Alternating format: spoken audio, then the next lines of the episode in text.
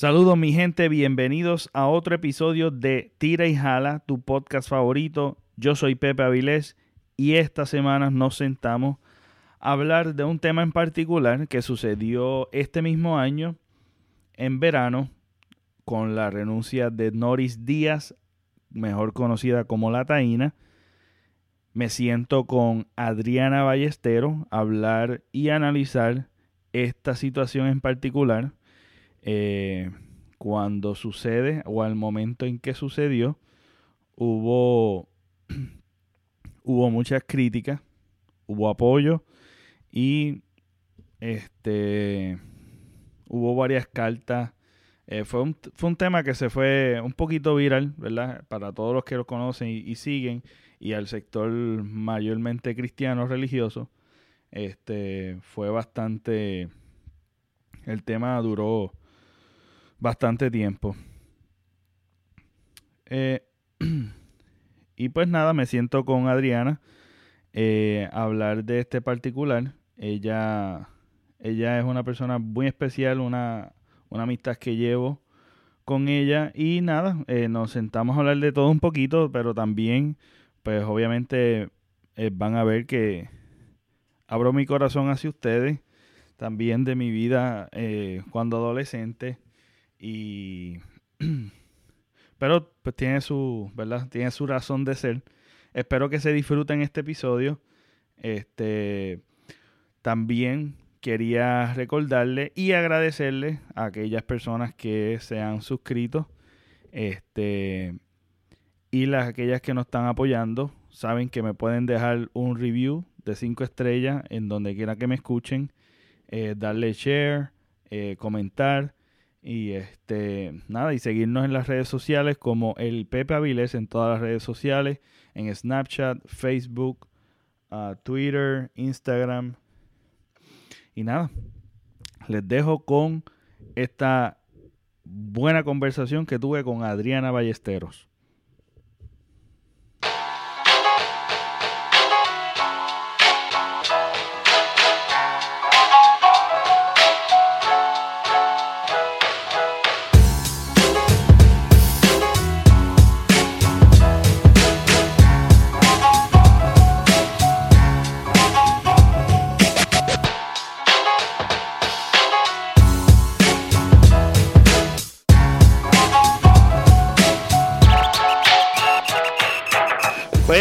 En el tema, eh, eh, yo recuerdo en la etapa de la adolescencia, por lo menos en, en mi particular, este, yo en cierta manera guardaba mucho coraje contra, contra en especial, especialmente en mi, en mi, en mi padre en particular. Este, y, me acuerdo de, muchas fotos que yo salía enojado, porque mi papá estaba al lado, me repugnaba mucho que me besara. Este, ahora mismo me da nostalgia porque no, la relación ha sido, ha cambiado muchísimo y ahora es muchísimo mejor que antes, pero me acuerdo que en, en esa etapa de la adolescencia, como que esa, uno pasa como ese tipo de rebeldía, muchos las pasan de diferentes maneras, pero recuerdo bien que yo hice todo lo posible de hacer lo contrario de lo que tal vez mis padres me aconsejaban. Y recuerdo que tuve una oportunidad de, de irme de mi hogar y me fui sin decirle nada a mis padres. Yo recogí todas mis cosas y me fui. Este, eso fue ya ya yo estaba en universidad. ¿Cuántos años tenías? ¿19? Tenía, como 19, 19 o 20 años. 19, sí, 19, 20 años más o menos.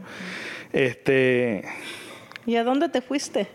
Pues yo me fui, me fui para conseguir en ese entonces un apartamento y me, me mudé de, de, de, me mudé de, de pueblo, no fue en el mismo pueblo, no estaba cerca estaba como a dos horas de mi, de mi casa. Me fui, este, me llevé todo y dejé una carta. fue bien dramático. Parecía como si, como si fuese, como si fuese suicida o algo. De una carta bien dramática. Yo quisiera saber, nunca le preguntaba a, mis padres, o a ver si le pregunto, que eh, si guardan de esa carta. Me acuerdo que dejé esa carta y, y me imagino que fue un impacto bien fuerte para mis padres. Luego de eso yo no le contestaba el teléfono, yo cambié de teléfono, fue una tragedia. Y en ese entonces me acuerdo que los teléfonos no son como ahora y las redes no había redes sociales. Este no había ese como esa cercanía que la tecnología no, nos permite tener este y y recuerdo recuerdo esa etapa yo me alejé mucho me alejé mucho, estuve distante mucho tiempo. Este. Y me imagino que mis padres, ¿sabes? Le partí el corazón a mis madres, a mi padre y a mi madre. Este, fue algo bien fuerte. Este, mi mamá me, me, me contó cómo se sentía. Eh, y el yo escucharlo como que me, me, me dolía también, me dolía este, mi ignorancia, pues yo hice eso después. Obviamente uno se arrepiente y uno ve los errores y yo creo que pues el cantazo fue bastante fuerte también para mí, para darme cuenta de, del error que yo cometí. Este, ¿Alguna vez tú has tenido una experiencia similar? Ah, bueno, mira, adolescencia quiere decir no tener, carecer, adolecer. Cuando nosotros estamos en la adolescencia es un poquito difícil es como no tenemos, no cabemos en ningún lado. No somos ni niños, no somos adultos, ah, no cabemos aquí, pensamos que nadie nos quiere, como que no somos aceptados, no nos entienden, no nos comprenden. Entonces sí pasamos una etapa rebelde. Yo era también rebelde, aún un poquito diferente que, que tú, por ejemplo, me decían en la escuela que leyera la Iliada y yo leía la Odisea. sí, o sea, la afectada era yo, pero era una forma de rebelarme. Hacía lo contrario, estudiaba lo contrario de lo que me decían en la escuela. Y también ah, recuerdo que mi abuelito, cuando nosotros llegábamos a visitarlo, él ponía la mano para que nosotros lo besáramos todos lo besaban, desde los adultos, mi papá, todos. Mis hermanas pasaban y lo besaban. Y yo decía, ¿yo por qué? ¿Por qué le voy a besar la mano? ¿Qué le pasa? Y yo solamente le golpeaba la espalda y le decía, ¿qué onda, abuelita? Entonces cada quien es rebelde a, su manera, ¿verdad? A veces le echamos la culpa a los padres, pero en verdad, este, los padres no hacemos más que querer a nuestros hijos. A veces cuando, cuando no estamos de acuerdo con los hijos, ah, los hijos se molestan. Es que no me comprenden, es que no me dan lo que quiero, es que no, no me dejan vivir, no me dejan ser feliz. Pero los padres hacemos lo que hacemos la mayoría de las veces por amor, por protección, por cuidar, porque amamos a nuestros hijos. Y eso quiere decir, no quiere decir que somos perfectos. Nos equivocamos un montón, pero nunca es porque queremos equivocarnos para hacerlos sufrir, no. Al contrario, los queremos. Con nuestros errores, nuestros defectos, nadie nos enseña a ser papá, mamá, con nuestras equivocaciones, pero queremos a nuestros hijos un montón. Por eso, y, pero en, ese caso, de como, en, pues, hablando de mi, de mi caso en particular, este yo nunca vi que a pesar de, de las barbaridades que yo hice, nunca vi el, amor cesar de mi padre o de mi madre. Mi, mi madre también recibió sus cantazos. Este, de mi parte, yo sin querer darle un cantazo a ella, ¿verdad? Pero pues nada, inevitablemente pues yo lo hice y es algo que, que que después, más adelante, pues yo trato de, de enmendar y de recapacito, obviamente, y uno va, uno va madurando en, en ciertas áreas y uno va reconociendo y va haciendo ajustes en su vida. Y yo creo que parte de la vida de vivir es equivocarse. Mucho uno se equivoca y uno aprende de eso. Y más uno aprende cuando uno se equivoca, cuando, cuando está en una sala de clase, que muchas veces uno no contesta porque siente vergüenza a equivocarse, pero hay veces que uno alza la mano, dice un disparate y te corrigen allí mismito y te dicen, no, mira, es así por esto, esto, aquello y lo otro. Cuando te responden con amor, cuando tienen, porque hay maestros que se burlaban, pero hay maestros que tenían esa pasión y decían, mira, no, es, así, así, y eso se te queda en la mente. Y esa respuesta jamás y nunca te vas, te vas a equivocar después. Es como que tú aprendes de eso de manera más activa, porque estás proactivo en, en, la sala de clase con, con un maestro. Este, en ese caso, cuando un hijo hace, hace, yo sé que tú también tienes hijos, eh, si te hicieran algo así, tu amor cambiaría hacia ellos sin tú verlo, sin darte la espalda. No, de ninguna manera. Sabes, yo creo que como padres en ese momento nos sentimos heridos, nos sentimos lastimados por lo que nos hacen los, los hijos. Pero en verdad yo creo que ah, ahora, si, si yo regresara al futuro, creo que no hubiera llorado o no me hubiera sentido tan aludida porque ahora comprendo que es una etapa. Es como una mujer embarazada, ¿sí? Una mujer embarazada puede llorar en un minuto, al otro, al otro minuto ya está gritando, está enojada y, y después se pone sentimental. Entonces, no lo podemos tomar personal. Es la etapa por la cual está atravesando.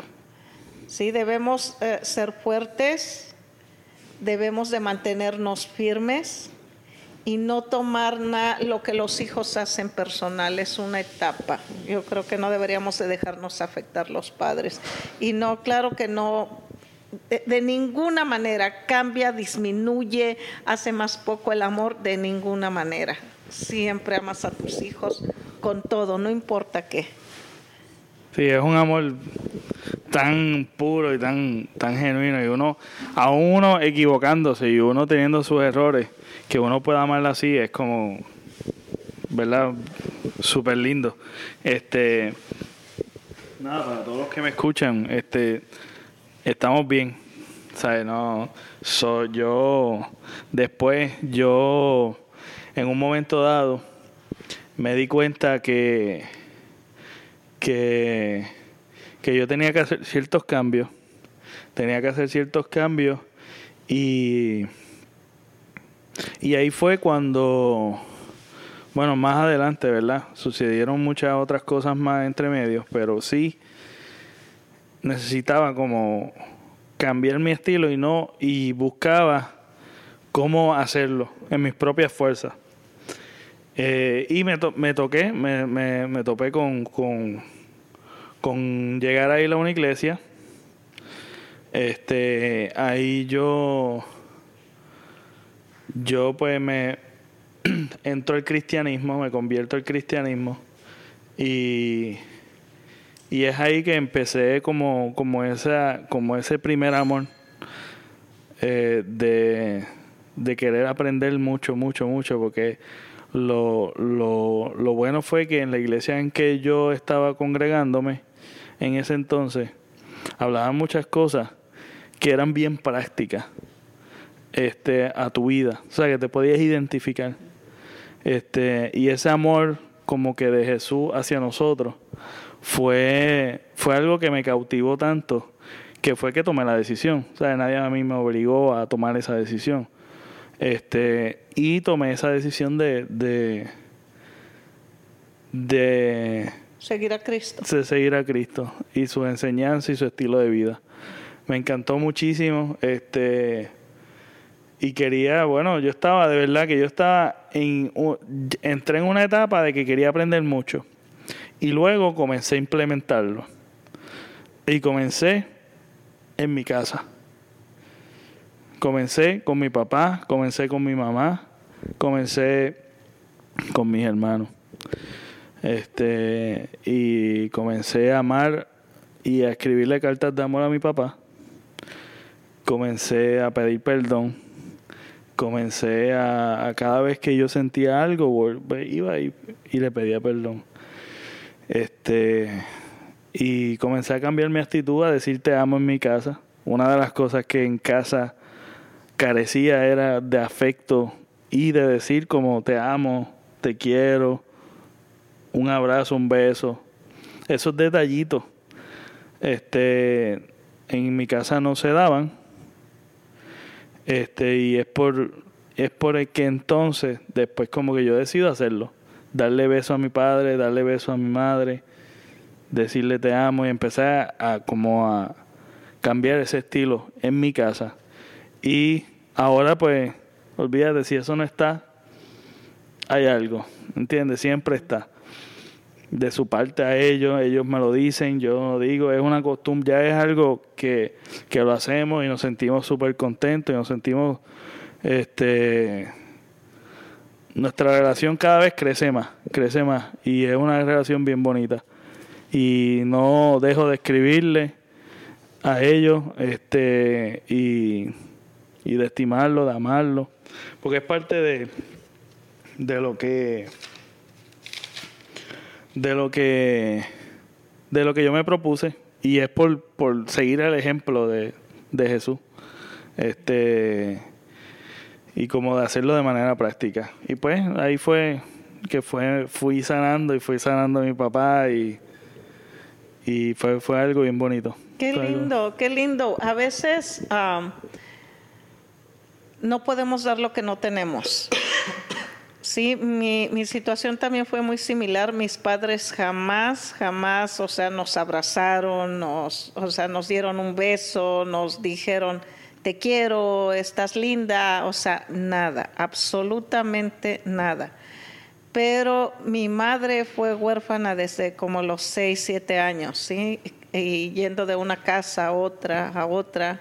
Oh, wow. Y mi papá se salió muy pequeño de su casa a los, creo que a los 12 años y siempre anduvo en la calle. Entonces ellos no, no tenían eso, no lo tuvieron. Y, y no podemos dar lo que no tenemos. Entonces, pero qué bueno que, que, no vamos a echarle la culpa a los padres. No es que mi papá no me lo enseñó, mi mamá tampoco, no. Qué bueno que podamos hacer un cambio positivo. Que nos demos cuenta y que hagamos un cambio, porque como, como te digo, no vamos a echarle la culpa, no vamos a decir no nos quieren o por esto yo soy igual, es lo que ellos me enseñaron. No no, al contrario, hay que comprender, hay que ir más atrás de, sus vidas. ¿Qué pasó con ellos? ¿Cómo fue su infancia? ¿Cómo los trataron sus padres? Sí, yo creo mucho en eso también porque muchas veces nosotros juzgamos las cosas por lo poquito que vemos o por lo que superficialmente podemos ver o porque de mala de mala suerte vemos lo malo y más nada, no vimos más nada de esa persona. Pero hay un trasfondo de todo el mundo. O sea, que es tener la compasión de, de, de, saber que, mira, esa persona tal vez es así por X, Y, Z y tal vez no se dio cuenta. Yo me di cuenta a cierta edad. Hay gente que se toma mucho tiempo en darse cuenta de eso y hacer los cambios necesarios. O sea, yo no puedo juzgar. Todos, todos, todos yo no puedo juzgar a las personas este, porque tienen ciertos hábitos, ciertas malas costumbres o ciertas cosas que hacen equivocadas, porque en realidad, en realidad si nosotros podemos, si, si tuviéramos una máquina del tiempo y poder ver de dónde viene el trasfondo de cada persona, cada ser humano, podría, yo creo que tuvieron, tuviéramos más compasión, más amor que estar juzgando. Porque muchas veces caemos más en juzgar que en amar. Y ese es el tema que quisiera como que, quisiera hablar de, de una de, una persona este en particular del, de en Puerto Rico de, de Noris Díaz. Noris Díaz es una modelo, eh, una ex modelo y ahora ella es locutora y trabaja en, los medios tradicionales en televisión. Este, y la, conocen en Puerto Rico como la Taína. Pues ella se convierte al cristianismo. Se convirtió en el cristianismo, estuvo años en el cristianismo. Entonces recientemente, disculpa, recientemente ella eh, hace unas declaraciones por medio de, Instagram que me gustaría, me gustaría leer y entrar en ciertos detallitos. Y entonces ella dice en Instagram, que la pueden buscar como Noris Díaz, eh, mi querido pueblo, son tantos los que me han preguntado e insistido si me he, si me he olvidado de Dios, que con mucho dolor hoy les comunico que no estoy asistiendo a ninguna iglesia. Jamás y asegura, jamás podría dejar de amar al Señor.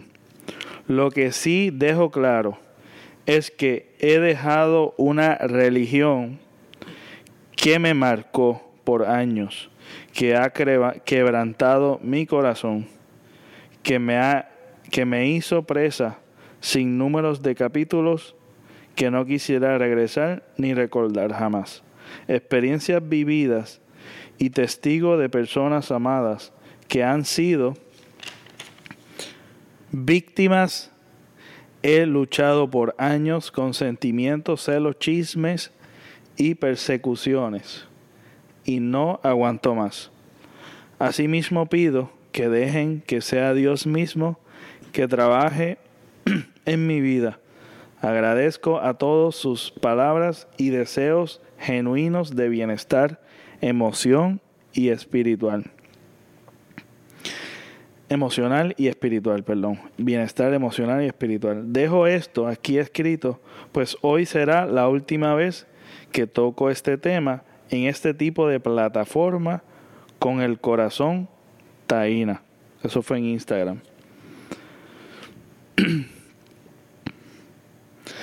Entonces, eh, cuando yo, yo vi la noticia por Facebook, porque en las redes sociales rapidito salió por Facebook, busqué este directamente en Instagram eh, lo que ella escribió y pues vi cierta vi ciertos comentarios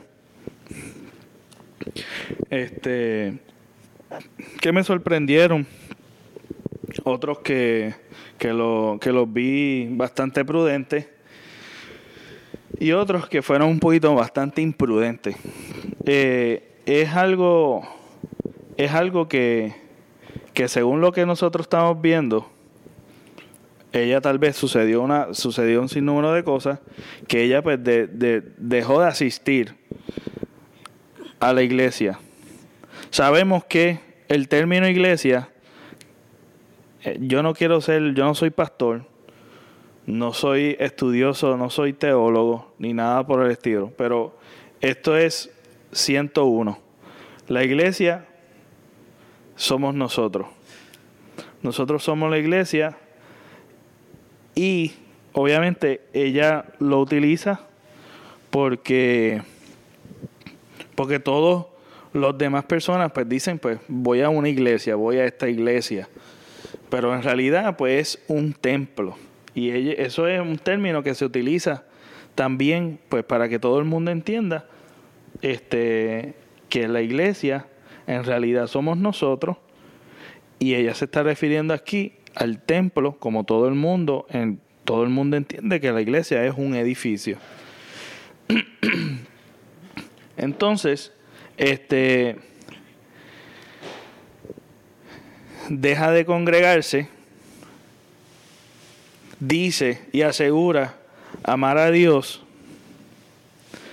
y explica brevemente sin, de, sin, sin detalle. Obviamente hay unos detalles aquí que se, puede, se pueden considerar, pero obviamente ella fue de manera general en el tema tratando de explicar sobre el por qué dejó de congregarse o de ir a, una, a un templo, a una comunidad que todo van a asistir, ¿verdad? Y a, a su culto, a su culto este normal. Sabiendo esto que está aquí, este, ¿qué tú opinas, Adriana? Me gustaría saber tu opinión en cuanto a eso. Pepe, yo creo que es algo un poquito complicado y que causa como mucha, un poquito de contrariedad, sí, mucha controversia. Yo creo en verdad que, la, iglesia, el templo, el lugar donde se congrega la gente, está lleno de personas imperfectas. Todos somos imperfectos, absolutamente todos. Y hay, hay personas que en verdad están siguiendo a Cristo, en verdad. Y hay personas que a lo mejor van por tradición, porque van, porque la madre los lleva, porque está el amiguito, el muchacho que les gusta, no sé. Y y por eso nosotros no debemos de ir viendo a las personas, porque nos vamos a decepcionar y nos, vamos nos van a defraudar. Vamos a ir buscando a Dios, solamente a Dios. Esa es la meta, ese es el enfoque, esa es la idea. Y convivir en armonía, en, unidad, claro que sí. Ah, aunque sin embargo, mira, en mi casa somos pocos y a veces tenemos problemas. A veces podemos herir, como tú dijiste, tú heriste a tus padres. Sí, podemos herirnos. A veces cometemos errores que duelen, que lastiman. Aún así, sin embargo, ah, yo creo que que debemos amarnos y aceptarnos tal como somos. Yo, tengo amigas y a veces no me gusta lo que dicen o la manera que se comportan, sin embargo las sigo amando, son mis amigas. Por eso, pero yo, y yo entiendo eso, pero eso básicamente se puede escuchar y se puede interpretar como si fuese justificando para uno seguir en el dolor de estar en un sitio que tal vez tóxico. Porque cabe mencionar que cuando uno, cuando alguien, como, como estamos utilizando esto como ejemplo, ¿verdad? Y nosotros no sabemos los detalles, ¿verdad? De esto, solamente estamos tocando un hecho en particular, que esto como una bandera roja que de momento surge por una polémica, que es lo que estamos viendo, que una persona pública dice que no se está congregando y lo que, lo que, más, lo que más me preocupa es la mentalidad. Porque en, en mi caso, yo tengo, en las redes sociales, yo tengo de todo. Yo tengo gente que son, que son, este, que son creyentes y activos en la iglesia y gente que no, y gente que cree y gente que tiene otras creencias y en realidad uno y un pastor viene y escribe, alejarte de Jesús por la gente que representa, por, por, lo que la gente que no representa que te falló es la decisión más desastrosa que puedes tomar. Jésús nunca te ha fallado, regresa hoy a casa. Eso a mí me choca tanto porque tú estás dejando de ir a, a, a un templo. Eso significa que tú te alejaste de Jesús. Eso no tiene sentido. Porque es que yo no puedo pensar, yo no puedo pensar o juzgar a una persona que porque se fue de la iglesia, ya yo le voy a decir, no, el tipo se alejó de Dios, se alejó de Jesús, ya no cree en Jesús y aún así se va más allá. Hay gente que le dice, hay gente que dice que porque que la gente que se va es porque realmente nunca tuvo un encuentro con Jesús, nunca tuvo un encuentro con Jesús. ¿Qué es eso? ¿Quién eres tú? ¿Quién eres tú para examinar algo que es intangible? Algo que tú no puedes decir, tú no puedes decir, Adriana ama. O Adriana, ama en, su corazón, ama a Jesús. O yo no puedo llegar a diagnosticar a alguien porque por el simple hecho de que tú tomó una decisión de no asistir, de no asistir, ya yo estoy asumiendo que ella realmente, o que la persona que lo haya hecho, realmente ya se alejó de Jesús. Ya es una persona como cualquier otra y que nunca tuvo un encuentro con Jesús. Creo que eso ya es muy extremista, ya es muy extremo, como tú dices.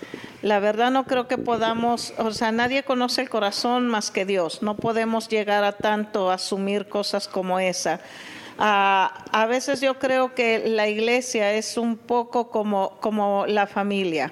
El pastor en verdad tiene que una, una tarea bien grande, porque una familia con cinco o seis hijos es una tarea bien grande bien grande. Ahora imagínate con toda una congregación a la, mejor de 50, por muy pequeña la congregación, 50 personas. Es una tarea grande, ¿verdad? Yo creo que en este caso la tarea del pastor sería ver qué está pasando, ayudar a esa persona, porque es como cuidar de los hijos ayudar a esa persona, que no lo ataquen, que no le hagan bullying, que, qué está pasando y ayudarla. Y también yo creo que es posible, yo creo que, la, iglesia es como una escuela. Podemos estar ah, en el nivel primario. A veces nos podemos mover a otra donde vamos a ir a otro, a otro nivel, a, a aprender otras cosas. Y yo creo a lo mejor es esta persona, como tú dices, no entra en detalles, a lo mejor fue herida, fue lastimada fue la primera iglesia. Definitivamente, si tú tomaste una decisión, porque esto es, esto es algo bien importante, si tú tomaste la decisión de dejar de ir, no es porque te quieres hacer lo que te da la gana. o, o, porque, o porque se siente tan cómodo que se va a ir. Porque es que, ah, me, me voy. Es que yo estoy tan bien que me voy. Pero, ¿sabes? Es lógico que algo está sucediendo que no está de acuerdo y que tomó esa decisión, es como un step back. Yo me estoy echando para atrás, espérate, déjame ver qué yo tengo que hacer diferente.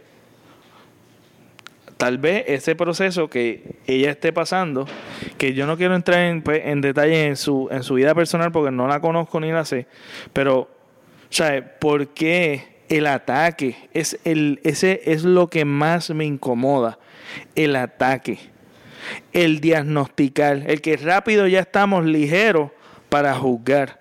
Entonces es un terreno fértil para tú regresar.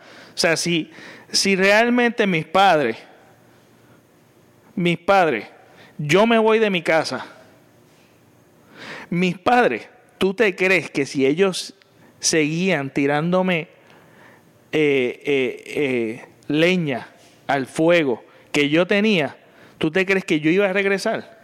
Yo me iba a mantener afuera, porque es que no es terreno fértil para yo regresar. No me estás, porque yo en mi confusión, aunque en mi caso, ¿verdad? No estoy tratando de compararlo con ella, porque no estoy diciendo que ella está rebelde. En mi caso fue otra cosa. Pero lo estoy poniendo en una metáfora de que si yo me voy de mi casa, o si mi hija se va de mi casa, lo menos que yo quiero hacer es tirarle piedra detrás de que ella se vaya o que ella no se sienta apoyada por mí. Porque por más mala la decisión que ella ha tomado, por su rebeldía o lo que sea, lo menos que yo quiero como padre es que no cuente conmigo. Porque si no cuenta conmigo, ¿con quién va a contar? Con el que está afuera. Que tal vez no tenga la mejor intención. Y ese es el problema. El problema a mí que yo veo es que como función, como yo vuelvo y digo, me imagino que es una presión bien increíble ser pastor. Yo no soy pastor, yo no manejo una congregación, pero, pero esto es algo, como vuelvo y digo, esto es algo bien básico, bien básico que todos podemos entender que si tú estás tratando de demostrar amor con toda esa crítica, no estás mostrando nada de amor. Yo estoy de acuerdo contigo en eso. Ah, hacemos leña del árbol caído en lugar de, levantarlo, de sanarlo, de restaurarlo, que sería, eh, yo creo, en este caso, la tarea del pastor, buscarla, sanarla, restaurarla, ayudarla. Y si ella no quiere regresar, a tratar de, animarla a que vaya a otro lugar donde ella empiece su sanidad, su restauración, donde ella se sienta bien. Es lo que yo creo. A veces lo que, lo que yo digo es como Ah, me preocupa que no regrese. Sí, como tus padres, como tú dices, como padre, trataríamos de, demostrarle nuestro amor porque queremos que regrese. Es lo que yo opino que debemos hacer. ¿sí? Los de la congregación, el mismo pastor, demostrarle amor, demostrarle que nuestro interés genuino por esa persona, que en verdad la amamos porque queremos que regrese no a nosotros, pero simplemente que encuentre un, lugar donde congregarse. Yo a veces pienso, bueno, eh, eh, si ella quiere darse un tiempo a solas, ella y Dios, está bien. O sea, tú te diste tu tiempo cuando te fuiste, ¿no? O sea, eh, también está bien que, que, se dé su tiempo ella y Dios, si eso es lo que ella quiere. Pero sí, ah, como pastor, me imagino, querrá que regrese a la iglesia, no a la suya, pero que se congregue. Por eso, que yo por lo menos, yo no sé eh, si el pastor reaccionó, el pastor que sea, que ella estaba congregándose, yo por lo menos no conseguí nada o no, no vi nada, pero sí vi que, que en las redes sociales eso fue un boom de un montón de pastores, del estar criticando el hecho. Entonces, eso, eso lo que demuestra realmente, eso lo que demuestra es la debilidad que hay en, en cuanto a en cuanto a realmente mostrar lo que, lo que quisieran enseñar. Porque la gente que no conoce, los revoluciones de la iglesia que nunca han tocado un templo, con eso, mira, yo salgo cogiendo. Porque tú no sabes todas las barbaridades, todas las barbaridades que dicen, tú sabes que han llegado a decir que eso es muestra de ignorancia, de, inmadurez. Inmadurez porque y, ese, y ese es uno de los problemas que más tenemos, es que suspendemos un argumento o una duda diciendo ah, que estás inmaduro. O tomaste esa decisión es que eres un inmaduro. entonces se ve como si las iglesias quisieran justificarse. Ah, es que también hay muchos hipócritas en la iglesia. Ajá, y eso quiere decir que yo me voy a tragar un ambiente que realmente no me sienta no me sienta, porque no es que yo pretenda, porque como un hogar, no es que yo pretenda que mi hogar sea perfecto, pero contra, en lo básico tiene que funcionar, porque yo me imagino que en un hogar tóxico no pueden estar. Claro, y no quiere decir tampoco que en la iglesia todos, todos, o sea, son ofensivos, ni, o sea, hay de todo.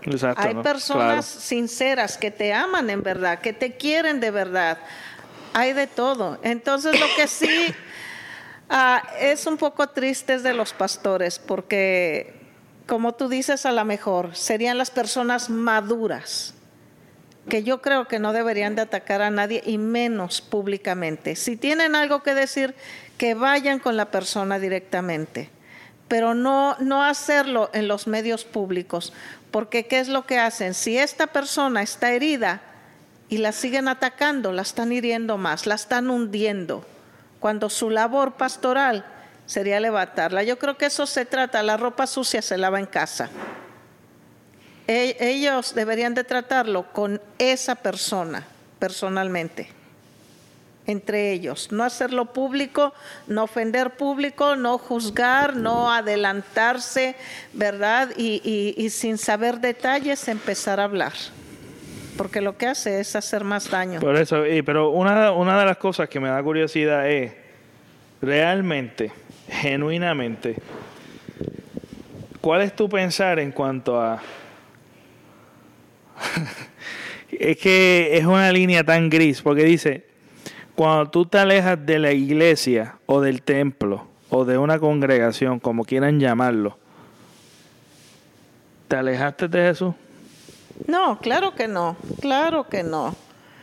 Ah, como te digo, ella está herida, ella está lastimada, entonces eh, ella está tomándose un tiempo. Ah, es lo que yo creo. No conozco su vida personal, no conozco detalles, no, nada, pero así en general hablando, yo creo que ella puede tomarse un tiempo. Y, pero lo que yo sí creo también es que tenemos que congregarnos, sí tenemos que congregarnos. Yo para mí. Y, pero como ¿Cuál es el propósito de, congregarse? Para mí congregarnos es... necesitamos oración, necesitamos ser ah, personas que con quien poder a hablar cosas que no podemos hablar a lo mejor eh, a todas las personas. alguien que va a orar por nosotros, alguien que va a estar ahí, alguien que es un amigo sincero. Aprender también, o sea, vamos a aprender. ¿Verdad? Yo no puedo ah, ser un doctor si no voy a la escuela. Entonces, aprender, tener la comunión con los hermanos, aprender de Dios, orar juntos, ah, yo creo que es importante congregarnos, creo que sí, pero también creo que si tú te tomas un tiempo aparte, a solas, eso no habla de que si eres cristiano o no eres cristiano. Puedes, yo creo que puedes hacerlo, pero sí creo que es importante que regreses. Ok, entonces, una de las cosas es que estamos, pues obviamente estamos, valga la redundancia, Estamos hablando de que, de que en vez de, de verdad que yo estoy criticando un punto, pero también valga, valga la aclaración que estamos trayendo una solución al, al problema de que, de que en vez de juzgar, nuestro trabajo como persona es amar. El que juzga realmente al final del día es Dios. mi trabajo nunca va a ser juzgar. O sea, pues, ¿qué, ¿quién soy yo para realmente yo estar juzgando cuando yo puedo también caer ahí en, en cualquier error? No estoy hablando en particular de, de, alejarme de, de, la iglesia, ahora estoy hablando de manera general de, de, que, de que vemos cómo cómo en, vez de estar lanzando versículos bíblicos en las redes sociales, porque una persona que muy querida se esté diciendo, mira, o sea, amo a Dios, me pasó esto, aquello y lo otro, sigo amando al Señor, pero no quiero tocar este tema, así que déjenme, denme, denme espacio. O sea, ¿Tú sabes de qué estamos hablando? ¿Por, por, qué tenemos que estar lanzando versículos? Entonces, parece, esto parece una niñería de estar refutándote el uno con el otro con versículos bíblicos y versículos bíblicos y ahora todo el mundo es teólogo, ahora todo el mundo sabe qué hacer y entonces los que están dentro de la iglesia, muchos de ellos, no estoy tratando, ¿verdad?, de que todas las iglesias son así, pero muchos que se están presentando en las redes sociales están ahora son los más santos, entonces ven a alguien que la está pasando mal y ellos son los más santos porque están yendo a la iglesia y yo me sé el versículo bíblico y yo y, te lo pongo aquí para que, para que goce. A veces somos muy, muy rápidos para hablar y no escuchamos. Y, y, eso es lo que pasa. Hablamos rápido sin conocer los detalles, juzgamos. Y es verdad lo que tú dijiste ahorita. Sabes, todos estamos en el mismo barco. Absolutamente todos. Los que no cogíamos de una pata, cogíamos de la otra. Todos, absolutamente todos tenemos cola que nos pisen.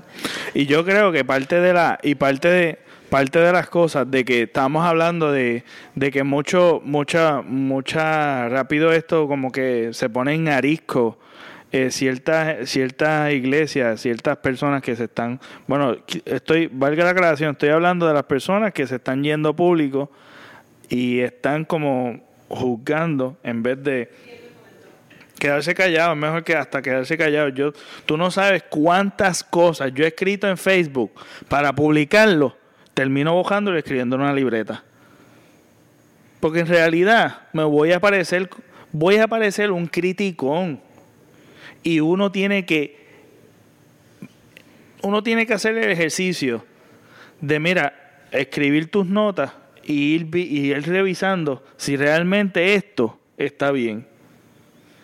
Y por eso, valga, eh, eh, hay cosas que que cuando tú escribes se malinterpreta de tantas formas porque no tiene emoción, no tiene lenguaje corporal, no tiene la humanidad que tú puedes interpretar si es genuino lo que está hablando o no, o cómo lo está hablando, y qué, de qué se quiere decir. O sea, que básicamente yo prefiero sentarme aquí, como estoy haciendo contigo, hablarlo, publicarlo de esta manera, porque expresa lo que realmente queremos tocar lo que realmente queremos hablar. Y es una situación que nos aplica a todo, nos aplica a todo, porque si realmente yo, un estudiante, se va del sector escolar, yo voy a seguir criticándole, diciéndole bruto, morón, voy a seguir bulleándolo.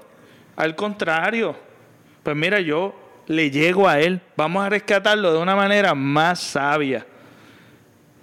¿Me entiendes? O sea, no, lo, y, el hablar de estas cosas tiene más, más, este, hablar de estas cosas levanta, levanta tanta, tanta controversia por el hecho de que, de que tendemos a creer ser más sabios por saberme los versículos, pero en realidad en la acción como que carecemos, carecemos de, de practicarla o de por lo menos el mandamiento. Jesús, ¿sabe? Jesús es la figura más controversial que existió cuando Él vino en el mundo. Él nació y Él estaba retando las, las iglesias de ese tiempo. Y la misma iglesia fue la que lo crucificó, no fue la gente de la calle. ¿Sabe? Que estamos hablando de que de que, y, y otra cosa más, y yo voy más allá, Jesús fue una figura, no de congregación. Él estaba en las calles para los necesitados. Él estaba en la calle accionando y demostrando amor, más que estar juzgando. Y nosotros, con ese ejemplo, nosotros nos creemos más porque estamos en un templo para aparentar. O sea, estamos más pendientes de cómo nos vemos en vez de vernos el interior, trabajar del interior hacia afuera. Porque muchas veces estamos tratando de llenar unas reglas en vez de vivir las reglas. Y esta, esta tensión de que mucha gente no se puede identificar o ven que es que la gente está se esfuerza más por aparentar que por ser algo más genuino y más real. ¿Tú me entiendes?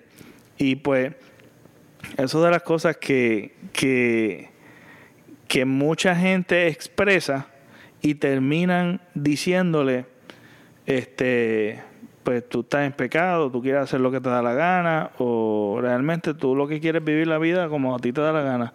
Aquí hay mucho campo para hablar, hay muchas cosas, ¿verdad? Muchas cosas que podemos ver en, en, esta, en esta sola situación.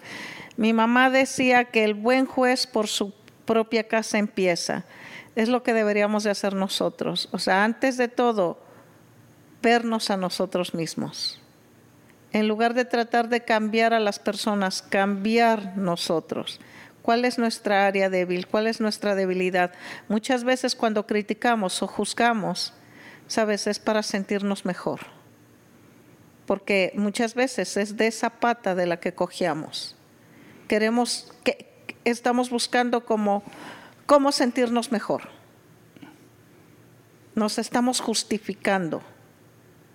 Ella es peor que yo, él es peor que yo, porque sabemos que también tenemos muchos errores. Deberíamos de empezar por nosotros.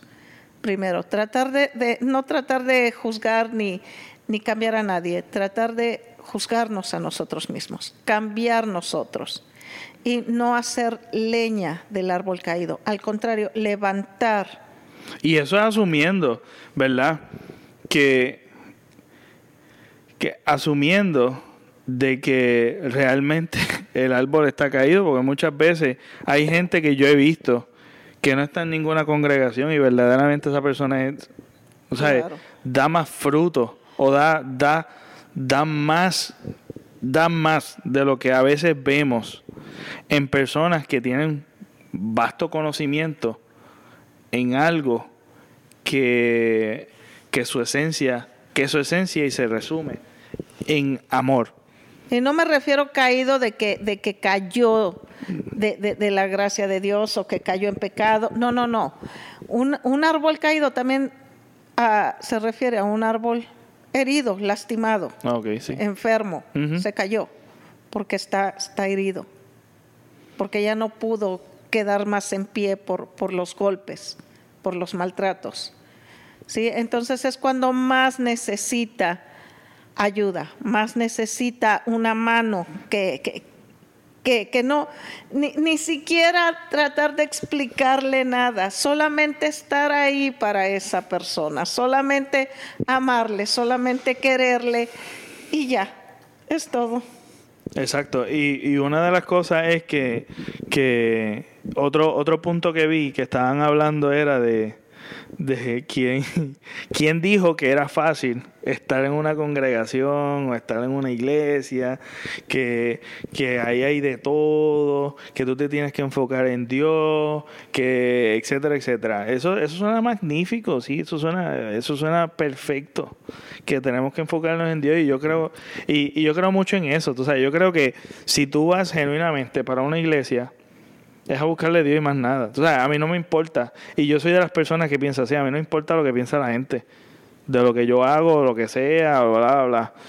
Tú sabes, de mi apariencia, cómo yo me veo, cómo me he visto, cómo aquí, cómo allá. Este. Pero eso suena tan bonito. Pero en realidad tú no sabes lo que está pasando, tú sabes, tú no sabes lo que está pasando allí y, y estamos tendiendo a ser masoquistas. O sea, que yo necesito ser masoquista porque si no yo me pierdo. O me pierdo por ahí en el mundo y quiero hacer lo que me da la gana y me voy para el infierno y me quemo. Tú sabes, eso es como, es una explicación tan, tan, este, no sé, no sé cómo explicar, es, es una explicación tan vaga. No tiene sentido. No tiene, ¿no? tiene ni inteligencia, no tiene profundidad y tampoco quiero ser el más, porque tampoco soy el más inteligente. Aquí estamos todos como para aprender. Y por eso me estoy sentando contigo, ¿verdad? Y discutirle este tema. Pero, ¿sabes? El llegar al punto de tratar de justificar las cosas y tratar de, de, de que podamos, de que tengamos que llegar al punto de decir, de, de dar esos tipos de explicaciones, son las que realmente desaniman.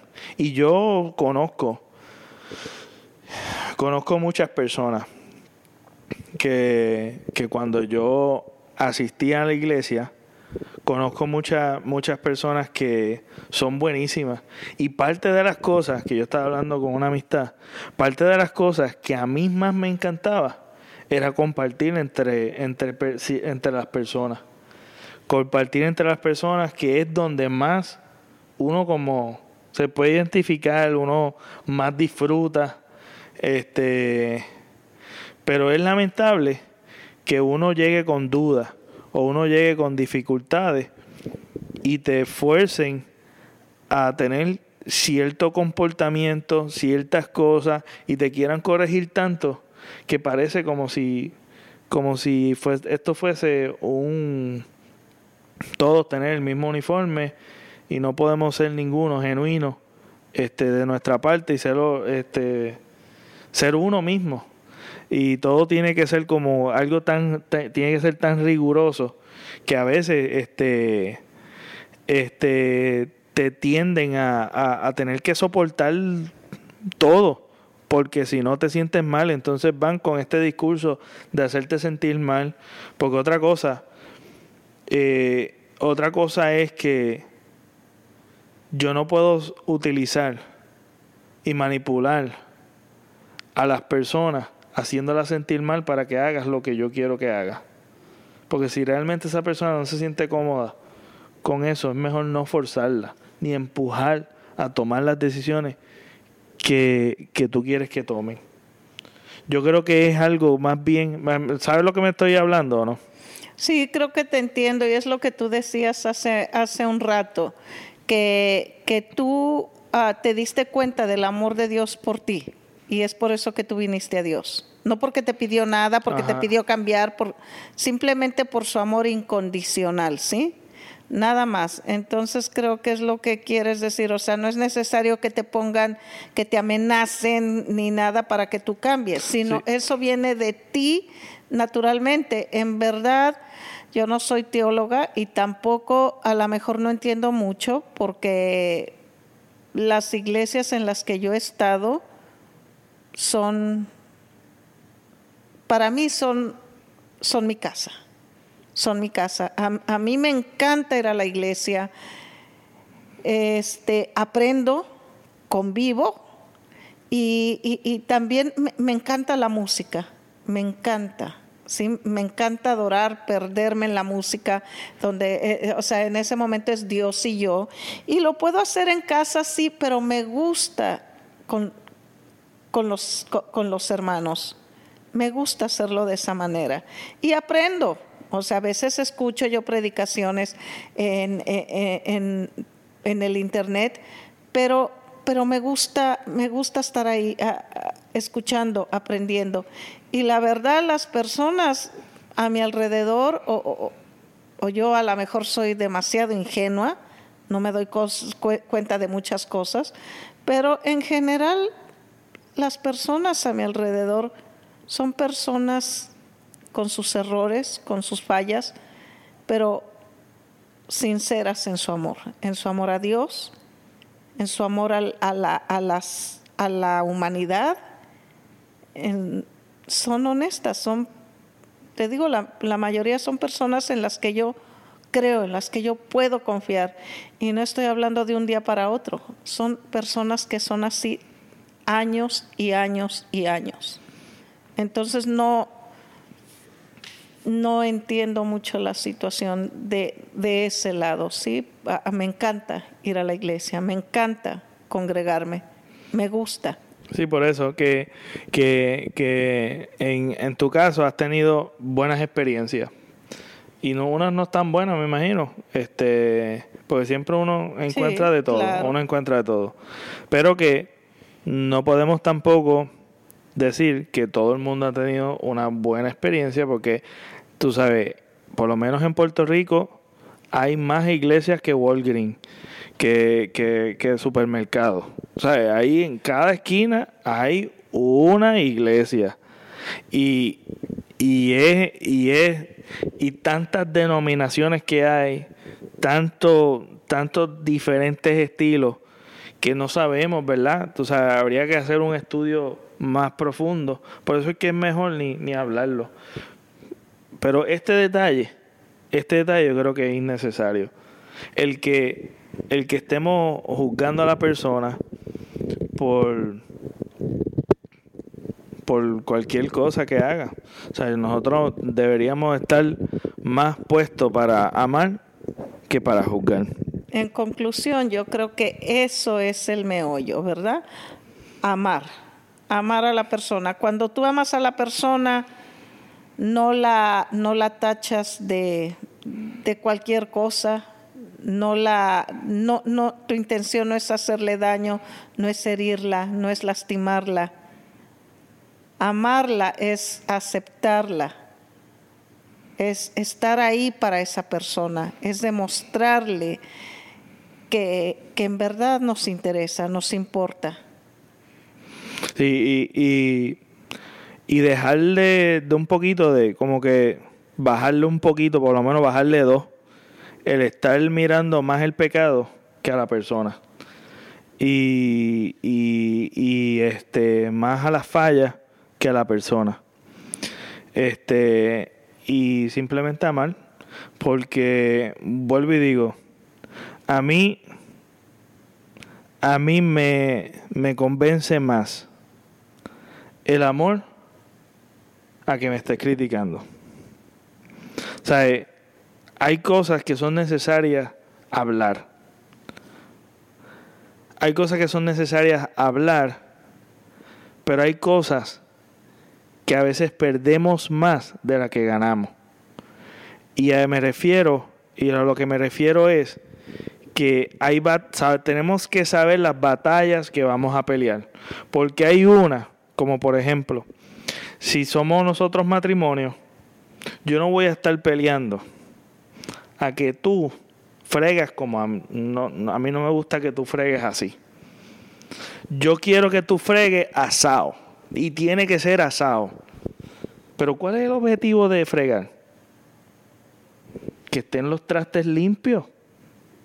Si tú llegas a tener los trastes limpios, yo no tengo problema como tú lo hagas tiene los trastes limpios. O sea, yo no voy a estar peleando de, la manera en que tú lo haces. Mira, lo hiciste, perfecto. Pero a veces estamos peleando unas batallas que lo que hacen es lacerar más la relación en vez de tú construir una relación. ¿Me entiendes? Yo no voy a estar peleando de, de cómo tú limpias este, el carro, pero sí, olvídate si está limpio. Ya, que se chave. ¿Para que yo voy a estar peleando de cómo, cómo tú lo haces, el estilo de cómo tú lo haces, o de qué manera tú lo haces? No, mi hermano. O sea, eso es un ejemplo de mucho que podemos dar. Y, y pues obviamente, eh, en conclusión, en conclusión, como estaba diciendo y lo digo y lo vuelvo a decir, deberíamos estar más puestos para amar que para juzgar, más rápido para amar que para juzgar. Y si, y si dejamos, y si dejamos una, porque una que nunca vamos a llegar a ser tan perfectos como para poder juzgar de manera justa. Y si nosotros podemos conocer el bagaje de las cosas, como estábamos hablando ahorita, el bagaje de las personas que a veces, que a veces no saben cómo amar, no saben cómo besar, no saben cómo expresar amor, en vez de juzgarlo por, por lo que tú estás viendo, y si supieras el trasfondo de esa persona, muchas veces vienen de un de un de una de una infancia bien difícil, de una de un crecimiento bien difícil y tal vez se expresa como se expresa de en ese entonces. Si supiéramos el trasfondo de cada persona, yo creo que tendríamos más compasión y más amor para dar. Porque en esta vida no todos estamos en un lugar que a veces nos favorece, a veces es bueno, a veces es malo, a veces, mira, nuestra crianza nos tocó algo bien difícil. Y después es una lucha que mucha gente al final, al final de la vida es que se dan cuenta de muchas, muchas otras cosas. O sea que, que necesitamos más amar y dejar de estar enfocándonos en los problemas, que ese es el mejor terreno para uno poder crecer y darse cuenta de cosas y poder este eh, madurar y, y vivir esta vida lo más sano posible. ¿Tienes algo que decir? No, así es. Ah, no, no juzgar, no criticar. Podemos hablar, podemos darle una, una opinión que la va a edificar, que va a ayudar a esa persona, que, que, que, va a ser buena. ¿sí? Solamente podemos decir eso, dar un consejo si no lo piden. Pero más que nada sí, demostrarles amor.